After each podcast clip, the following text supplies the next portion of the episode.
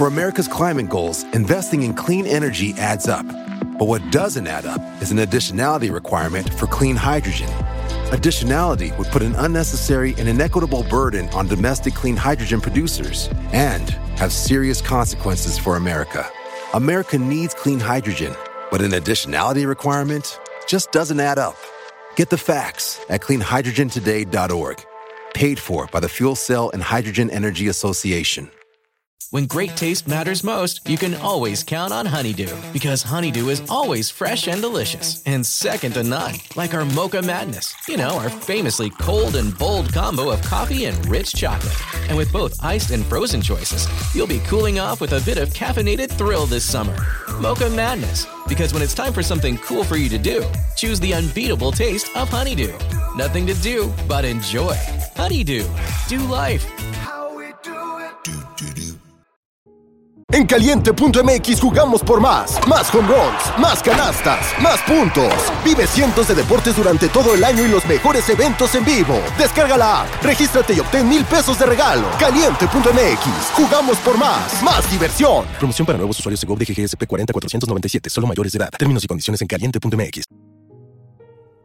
Hola, temporistas.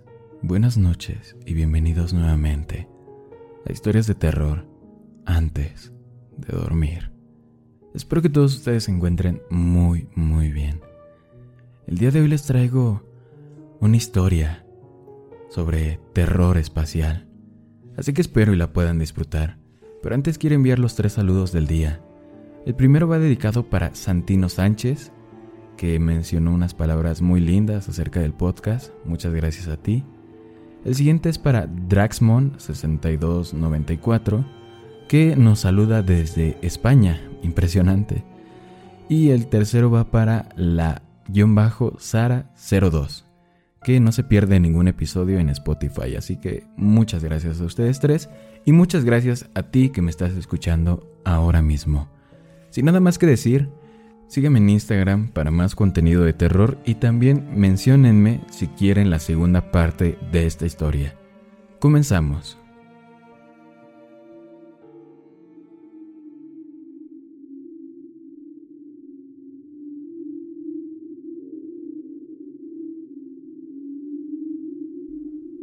Yo sé por qué nunca volvimos a la luna.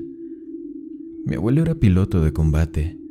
A pesar de que siempre se sintió distante, él me agradaba. Cuando me hice mayor, me di cuenta de que él siempre estaba pendiente, siempre buscando cualquier señal de peligro. Tenía trastorno de estrés postraumático. Mi madre me dijo que él no siempre fue así, que todo cambió cuando volvió de Vietnam. La profesión de mi abuelo probablemente fue la razón por la que estaba obsesionado con el espacio, los astronautas, los aviones y los pilotos. Solíamos hablar de eso cuando estábamos juntos. Era un oficial muy hábil y de alto rango en el ejército, y conocí a algunas personas, incluso un par de astronautas muy conocidos. Pero una vez le pregunté si conocía a alguien que fuera a la luna. Él simplemente respondió, Nunca me hables de la luna, muchacho. Es un lugar oscuro y malvado.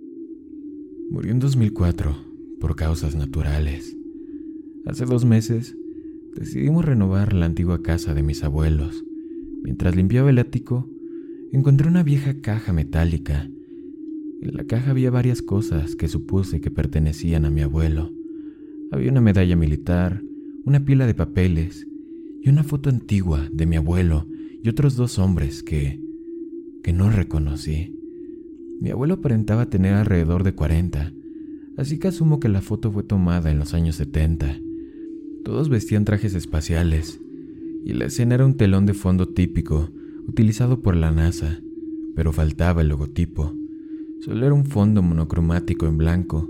El parche de la misión se tituló Downbreaker. No entendí nada. ¿Mi abuelo era astronauta? ¿Por qué nunca le contó a nadie sobre esto? ¿Rompedor del amanecer? Nunca escuché sobre tal misión. Debe haber sido tapada muy bien, pero ¿por qué? Encontré las respuestas en los papeles que estaban al fondo de la caja. Ahora mismo les voy a narrar el contenido literal, pero les advierto que a muchas personas les puede resultar muy perturbador. Mi querida familia, si alguna vez encuentras esto, debo confesarte algo.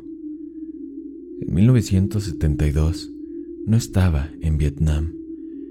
Se suponía que no debía decírselo a nadie, pero si has encontrado esto, probablemente ya no importe. En 1965, yo y un puñado de otros pilotos fuimos seleccionados para un importante equipo no público de astronautas que participarían en misiones encubiertas en el espacio para nuestro gobierno. No obtendríamos la gloria y la fama de los astronautas regulares, pero nuestro país nos necesitaba y por eso estuvimos ahí. A principios de 1972, nos dijeron que por un periodo de tiempo no especificado, nuestro país tenía un satélite secreto orbitando la Luna. Nunca nos dijeron qué hizo o por qué estaba ahí, solo que unas semanas antes se había estrellado contra la superficie en el lado oscuro de la Luna por razones desconocidas y que los datos que llevaba eran cruciales.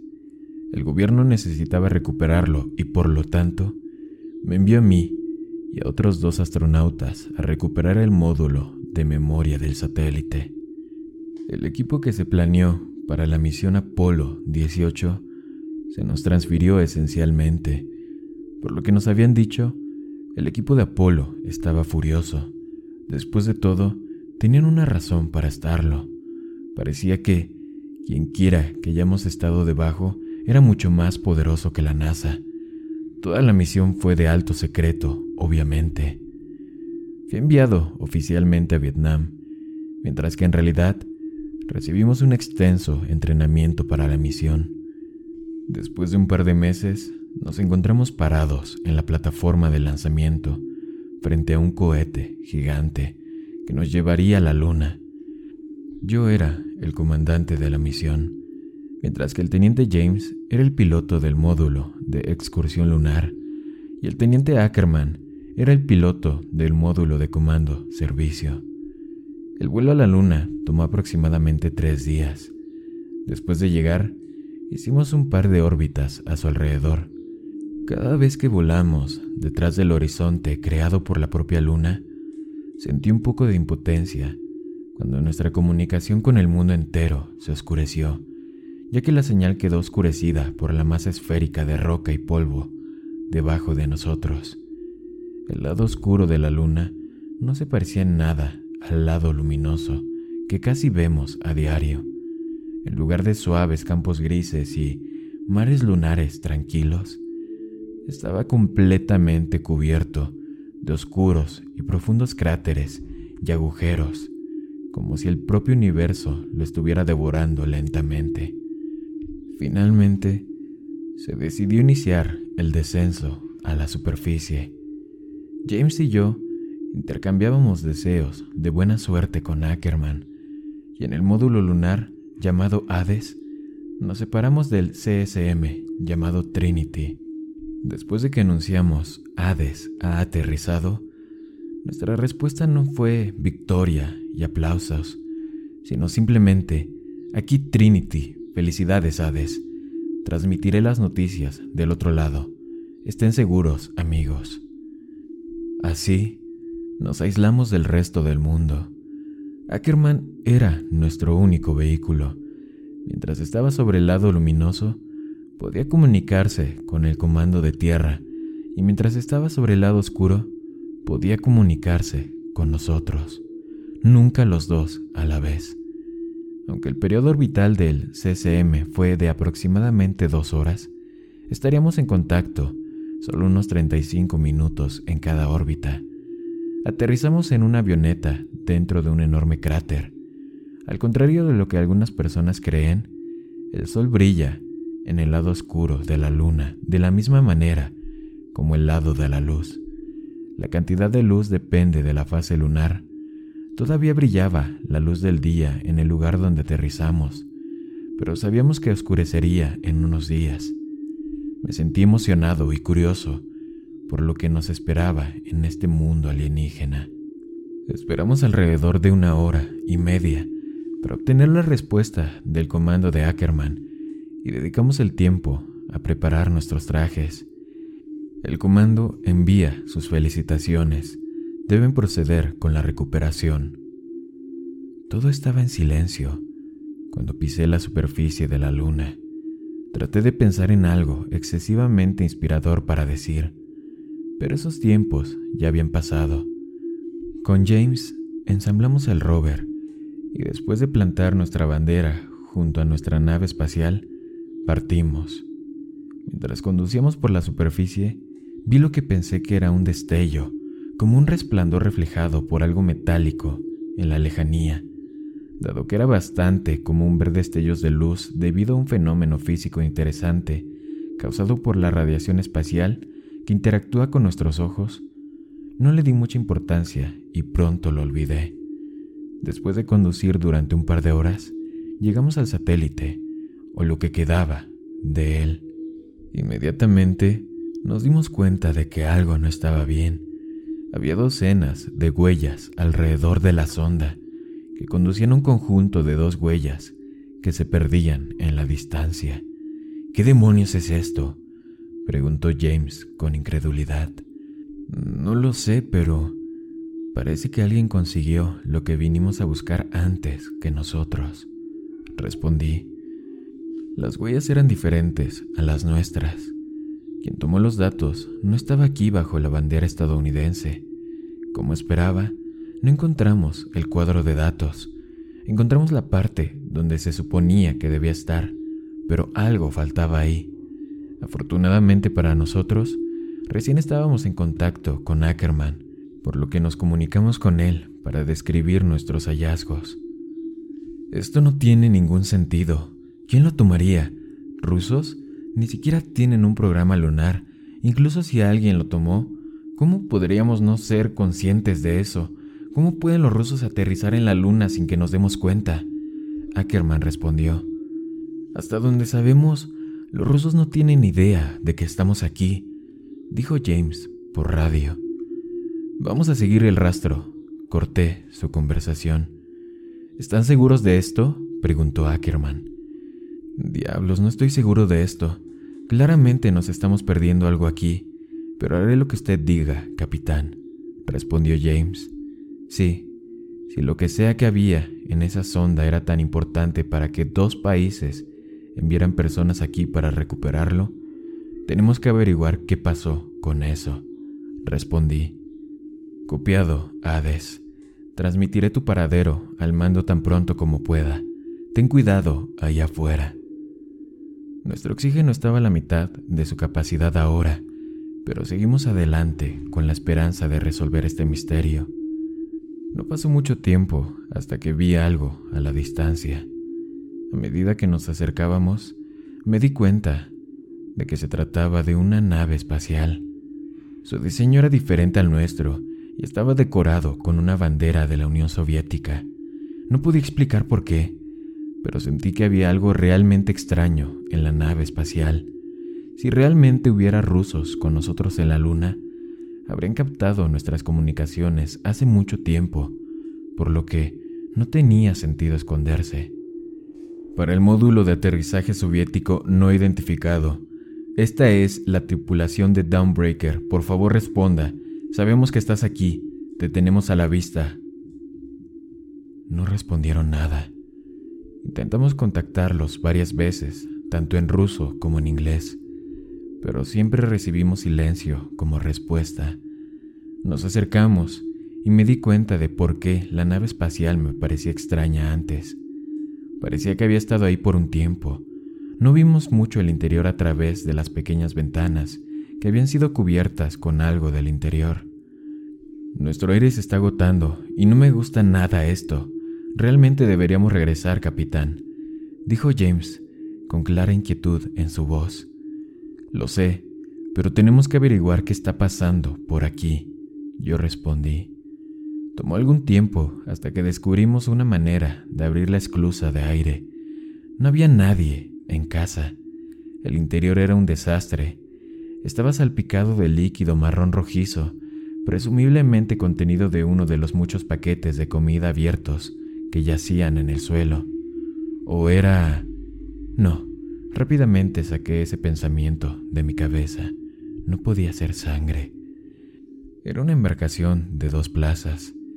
Había una pequeña cantidad de suministros y muestras sobrantes, pero no había señales de la caja negra del satélite. Había un traje espacial colgado en la pared cerca de la esclusa de aire. Dos ocupantes y un traje espacial al que claramente le faltaba una etiqueta con el nombre. Ambos nos dimos cuenta rápidamente de que el otro todavía podría estar en alguna parte junto con su ocupante. En ese punto teníamos muy poco oxígeno, así que nos apresuramos a regresar a nuestra nave espacial. Cuando llegamos a Hades con los últimos restos de oxígeno en nuestros trajes, me di cuenta de algo. Dime, James, ¿fui solo yo o no pasamos los restos en nuestro camino de regreso? Yo pregunté. Mierda, ni siquiera lo menciones, no estaban ahí, es correcto. Compartimos nuestro intrigante descubrimiento con Ackerman más tarde, y él estaba tan sorprendido como el mando cuando les informó a ellos a su vez. Esa noche Hice guardia por las primeras cuatro horas. No era realmente una noche, ya que el sol todavía brillaba, pero por el bien del cronometraje nos referimos al momento en que dormimos como noche. Cuando finalmente llegó mi turno de dormir, soñé que seguía el destello que vi el día anterior. Caminé y caminé hasta que encontré el mismo traje espacial de la nave rusa, tirado ahí, en el polvo, las extremidades estaban torcidas y contorsionadas de manera espantosa, pero estaba claro que alguien o algo estaba dentro de ese traje. Me acerqué y lentamente comencé a abrir el parasol que oscurecía el interior del casco. Miré con terror cuando vi el interior. Era mi cara, cubierta de sangre marrón rojiza. En lugar de ojos, solo había dos agujeros abiertos. Al día siguiente, empezamos a captar algo en un canal no utilizado de nuestra radio. Era una débil señal, procedente de algún lugar del cráter. Intentamos contactarlo a los altavoces, pero no tenía ningún sentido. Era solo un sonido repetitivo que se asemejaba a una persona que vocalizaba el sonido de una sola letra o vocal, pero se extendía unos tres segundos, seguido de una pausa igualmente larga. Estaba muy distorsionado y claramente no era un bucle, ya que cada sonido era ligeramente diferente al anterior. Comimos y una vez más nos preparamos para el paseo lunar. Estaba más oscuro que el otro día. El sol seguía brillando, pero se deslizaba constantemente bajo el horizonte. Seguimos la fuente de la señal durante aproximadamente una hora, cuando encontramos algo tirado en el polvo frente a nosotros. Me tensé cuando miré más de cerca y descubrí lo que era. Era un traje espacial, el mismo que del módulo de aterrizaje ruso. Eh, bueno, parece que encontramos a nuestro amigo desaparecido, dijo James con incredulidad. Yo no dije nada, simplemente salté del rover y me acerqué lenta y silenciosamente al traje. ¿Qué está haciendo, capitán? continuó James. Justo cuando estaba a punto de abrir el parasol con mis manos temblorosas, el traje cobró vida y agarró mi mano. Con el sonido viajando a través de nuestros trajes, escuché un débil promojit, que significa ayuda en ruso. Lo llevamos a nuestro módulo de aterrizaje. El parche en su traje reveló su identidad como Tarkov. Estaba en shock e hipóxico. No sé cuánto tiempo ni por qué estuvo tirado ahí, pero tuvo suerte de estar vivo. Durante el siguiente par de horas cayó dentro y fuera de la conciencia. Finalmente se despertó. Nuestro ruso era malo, pero afortunadamente hablaba suficiente inglés para que nos entendiéramos. No recordaba por qué estaba ahí, qué le había pasado a él y a su tripulación o cuál era su misión. Cuando miré por la ventana, me di cuenta de que nuestra bandera había desaparecido. No había huellas, Parecía como si simplemente hubiera desaparecido. En ese punto, cada uno de nosotros estaba realmente preocupado y pedimos terminar la misión. El comando se negó, explicando que la recuperación de los datos del satélite era de suma importancia. Decidimos continuar nuestra búsqueda mañana y nos fuimos a dormir. Volví a tener la misma pesadilla del día anterior. Me desperté aterrorizado y empapado de sudor. Vi a Tarkov de pie junto a la ventana y mirando hacia afuera.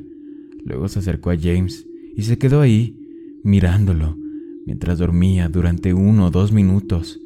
En silencio le pregunté, Tarkov, ¿qué estás haciendo? Pero solo murmuró algo como, ellos o cuándo. Y se acostó. No fui a dormir el resto de la noche y lo vigilé, pero no sucedió nada interesante. Al día siguiente encontramos una imagen un mapa del cráter en el que estábamos en un bolsillo del traje de Tarkov. Había un punto a unas pocas millas de donde estábamos que estaba marcado con una cruz. Tarkov no sabía qué había ahí, pero pronto me di cuenta de que estaba justo en la dirección donde vi el destello el primer día. Tuvimos que comprobarlo.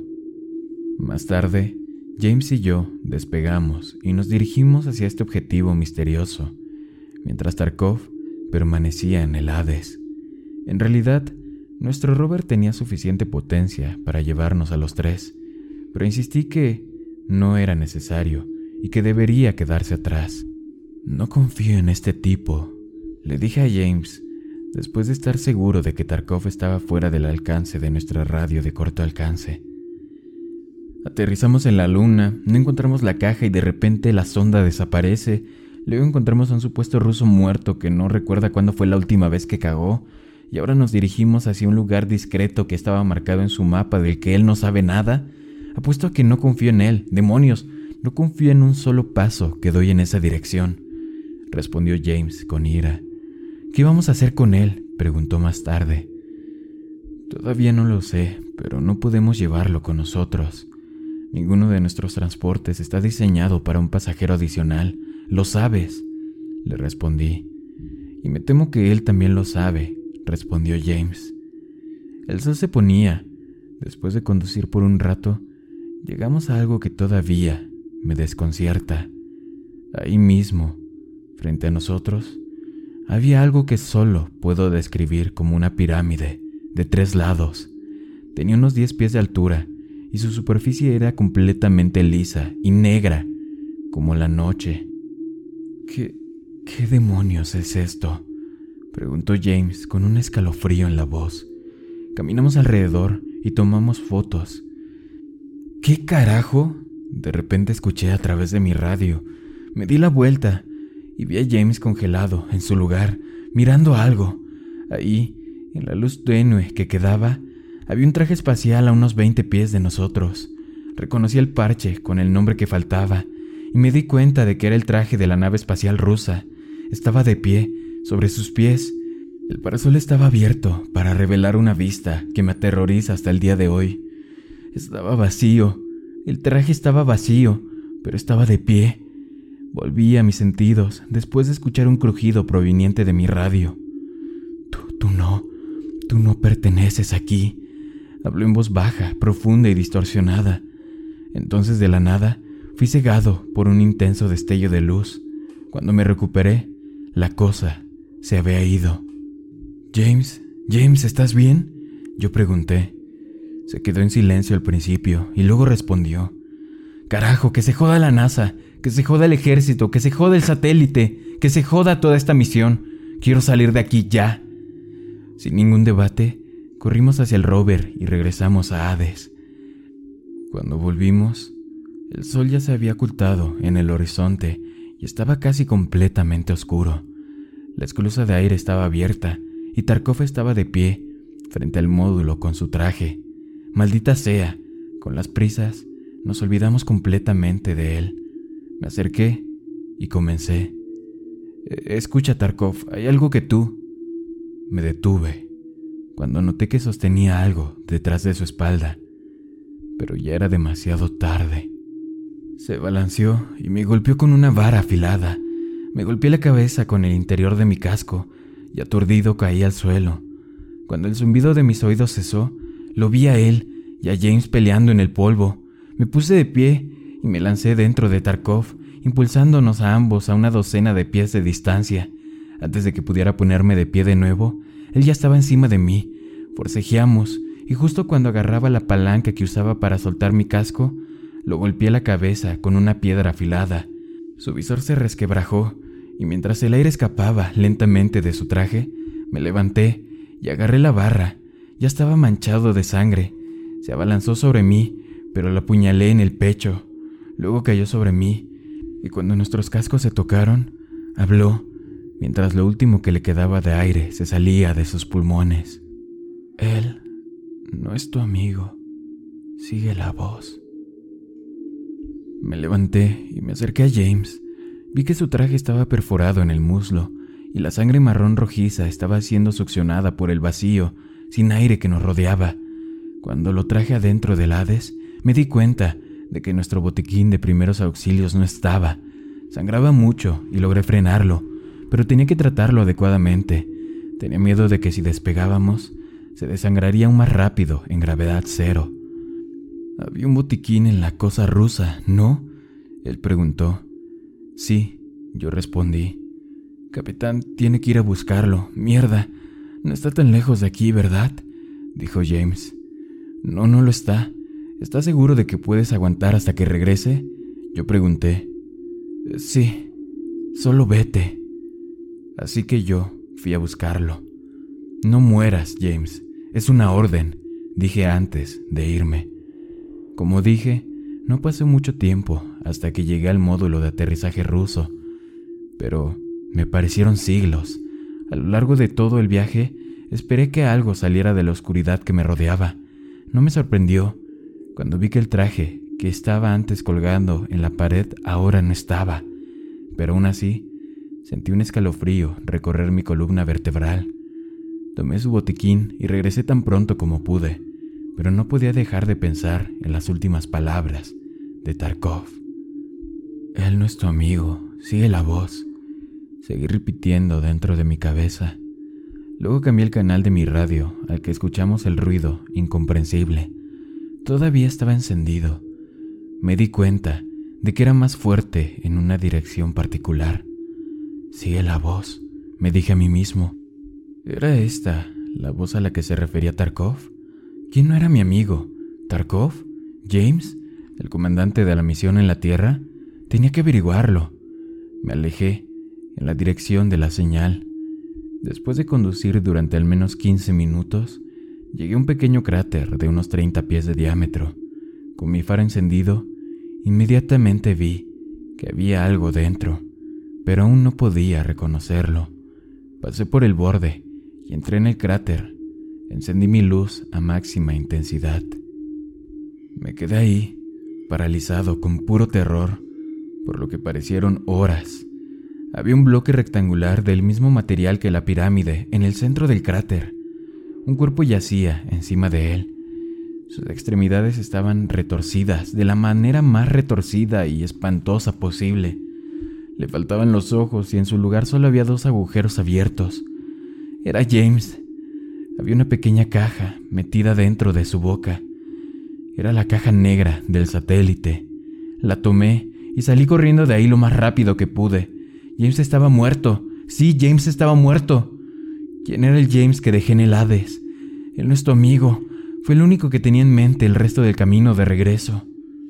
Cuando regresé, el cuerpo de Tarkov ya no estaba, pero todavía estaba James ahí, mintiendo, sangrando, pero no era James. ¿Qué carajos era esa cosa? Gracias a Dios que está de vuelta, capitán, dijo el supuesto James. No, James, James estaba muerto, mutilado, muerto, no podía ser él. Capitán, ¿estás bien? Continuó el no James. Sí, sí, todo bien. Aquí está el kit de primeros auxilios, respondí. Él no podía descubrir que ya lo sabía. No podía saberlo. Traté su herida y el sangrado finalmente se detuvo. Lo amarré y luego me até yo. No le dije que había encontrado la caja negra, no le dije que lo encontré él mismo. Con el motor rugiendo debajo de nosotros, el Hades se partió por la mitad. El compartimiento de la tripulación nos empujó hacia arriba, hacia el vacío, mientras las piernas permanecían eternamente plantadas en el polvo lunar. Ahora ya escribí en varias ocasiones que había sentido pasar los minutos como si fueran horas. El ascenso y el encuentro tomaron solo un poco más de una docena de minutos pero esos minutos se sintieron como décadas. Quería gritar tan fuerte que mis pulmones se romperían y yo vomitaría, pero no pude porque él se enteraría. Quise desmayarme, pero no pude. Tenía que salvar a Ackerman. Después de varias vidas, finalmente atracamos con Ackerman y el Trinity. A lo largo de toda la prueba, lo mantuvimos actualizado pero cuando nos reunimos fue diferente. Él estaba asustado, pero me asusté aún más. Él no sabía que James no era James. Primero me desabroché y empujé a Ackerman fuera del túnel de atraque. Le di una patada a James, el no James justo en la cara cuando me siguió. Cerré el túnel de acoplamiento detrás de mí. ¿Qué demonios está haciendo, capitán? ¿Qué te pasa? gritó Ackerman y me estrelló contra la pared del módulo de comando. No lo abras, Ackerman. Él no es James. Esa cosa allá afuera no es James, ¿entiendes? Grité de vuelta, en dolor. A pesar de que era un soldado curtido en la batalla, Ackerman finalmente se echó a llorar. Pasé flotando junto a él hacia los controles y, antes de desacoplar el Hades, miré por última vez la ventana del túnel de acoplamiento. Allá estaba, una cosa con la cara y el cuerpo de James, pero no con James mirándonos, pero sus ojos eran completamente suaves y negros como la noche misma.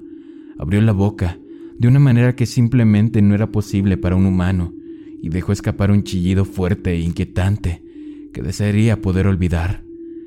En un abrir y cerrar de ojos, se convirtió en un silencio sepulcral, cuando el Hades se separó de nosotros y se deslizó hacia el vacío. Ackerman y yo no dijimos una sola palabra, durante el viaje de tres días de regreso a la Tierra. Nos pusieron en cuarentena durante meses después de que volvimos a casa. Nadie nunca nos explicó lo que pasó en esa misión. Nunca supe lo que había en la caja negra. Honestamente no quería saber, después de todo lo que experimenté. Pero lo que sea que haya ahí aparentemente fue suficiente para cancelar todas las demás misiones a la luna y más allá. Eventualmente nos liberaron y dejaron muy claro que se supone que nunca debemos hablar de esto. Nunca volví a ver a Ackerman a partir de ese día. La única vez que hablé de él fue cuando un par de hombres trajeados llegaron a mi casa un día, un par de años después de la misión. Capitán, ¿ha estado en contacto con el teniente Ackerman últimamente? Uno de ellos preguntó después de que intercambiáramos nuestros saludos. No, no hablé ni supe de él desde la misión. ¿Pasó algo? Respondí. Lamento decírtelo, pero el teniente Ackerman fue encontrado muerto en un bosque cercano ayer. Carajo, tuve que sentarme. No lo conocía muy bien, pero pasamos una cantidad considerable de tiempo juntos en el entrenamiento y vivimos juntos el mismo infierno, así que era más que suficiente para mí considerarlo un amigo. Pobre Ackerman. ¿Cómo murió? Yo pregunté. Todavía no lo sabemos, capitán, pero tenía múltiples fracturas en todas sus extremidades y le sacaron los ojos. Sígueme en Instagram si quieres la segunda parte, pronto. Buenas noches, querido amigo y amiga mía.